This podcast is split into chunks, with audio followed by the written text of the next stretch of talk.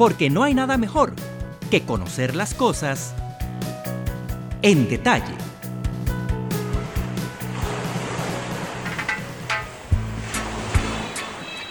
Estos sonidos nos ubican en la costa del Caribe, pero para identificar exactamente el lugar donde nos encontramos, necesitamos observar otros elementos naturales y culturales, como su flora y fauna, sus comidas, sus bailes y su arquitectura.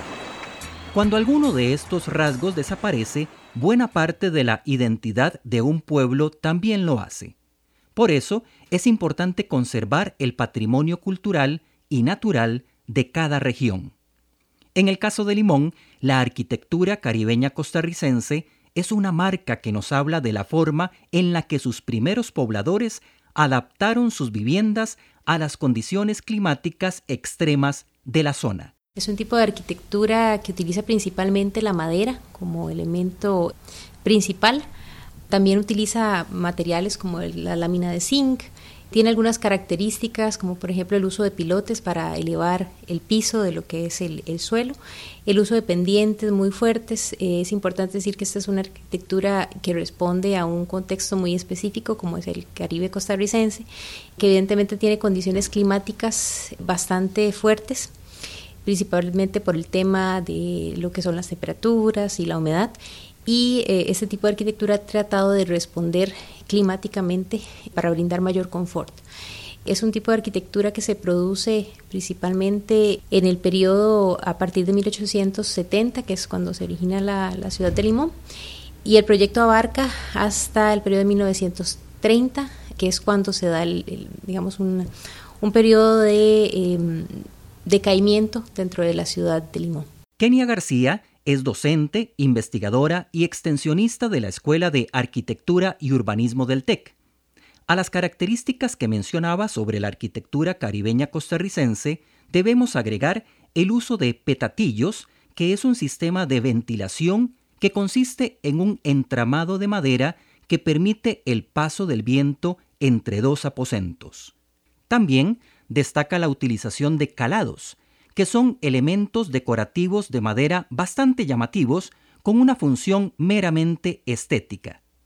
El tecnológico está investigando este tipo de arquitectura en Limón para determinar los agentes biológicos que están causando el deterioro de estas edificaciones, algunas de ellas centenarias, para precisar cuáles son las mejores técnicas para su conservación y mantenimiento.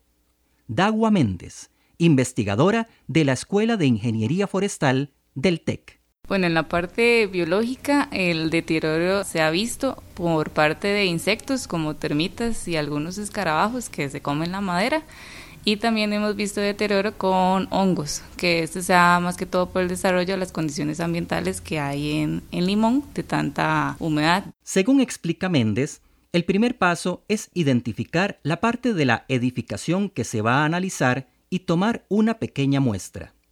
Luego, en los laboratorios del TEC, se hace crecer los hongos en medios de cultivo específicos con el fin de no tener otros microorganismos que contaminen el estudio. Una vez aislado el hongo, se extrae su ADN y se envía a los laboratorios de la Escuela de Ciencias Biológicas de Western Illinois University para su respectivo análisis genético e identificación a nivel molecular. Ahí se contará con la participación de un estudiante del tecnológico que hará su práctica de graduación para este proyecto. Esta caracterización científica de los agentes biológicos que están dañando las edificaciones de la arquitectura caribeña costarricense en Limón servirá para determinar las técnicas de avanzada más apropiadas para combatirlos.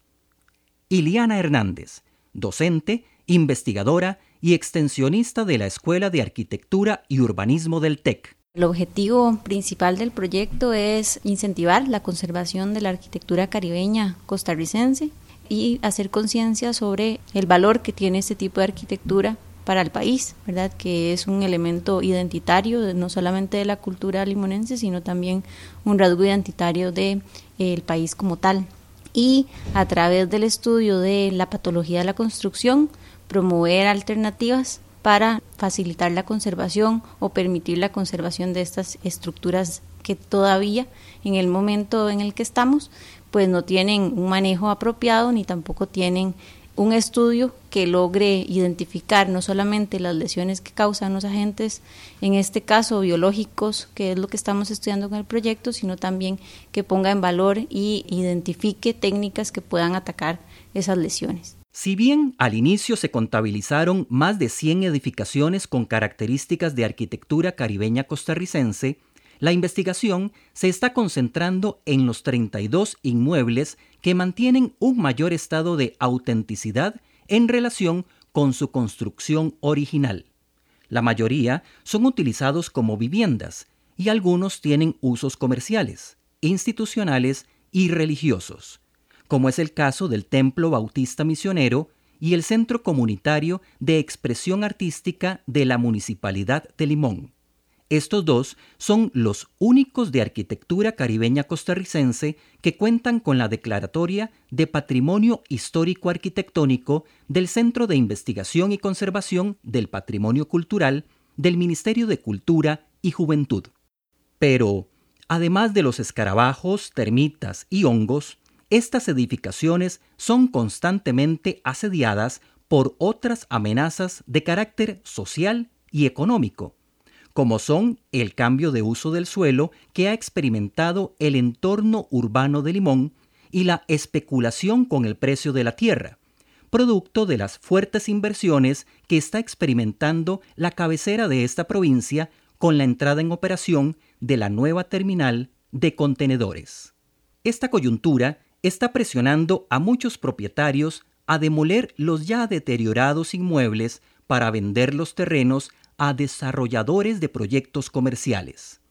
Para David Porras, docente, investigador y extensionista de la Escuela de Arquitectura y Urbanismo del TEC, para detener este proceso debe modificarse la legislación actual para que se puedan realizar actividades lucrativas en las edificaciones que tienen algún valor patrimonial. Aunque específicamente este proyecto se centra en la conservación desde la aplicación de técnicas de avanzada, que ya es un objetivo bastante ambicioso, digamos, en su alcance, sí es necesario articular otro tipo de proyectos que permitan la generación de desarrollo endógeno para la provincia de Limón y en el cual también el tecnológico ha venido trabajando, que es precisamente cómo reactivar ese patrimonio, no solamente conservarlo, mejorar sus condiciones de edificabilidad, entender qué es lo que les está pasando, ¿verdad? Y tener un diagnóstico claro de cuántas son esas viviendas que tenemos para poder reflejarlo a las personas y que sean generar conocimiento sobre esas edificaciones, sino que también inmediatamente entremos al proceso de cómo podemos reactivar el uso de estas edificaciones.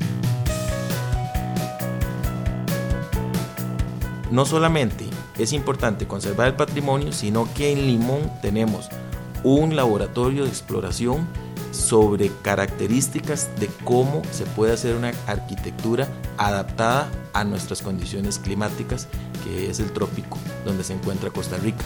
Y eso es sumamente importante para las nuevas generaciones, no ver únicamente la arquitectura como un elemento histórico del pasado, sino que ahí es donde podemos aprender mucho para el tema de arquitectura, ¿verdad? Y cómo debería ser un diseño arquitectónico actualmente adaptado a condiciones climáticas. En Limón tenemos un muy buen ejemplo de cómo se pueden analizar esas características que permiten frescor en las viviendas, que permiten protegerse y adaptarse al clima.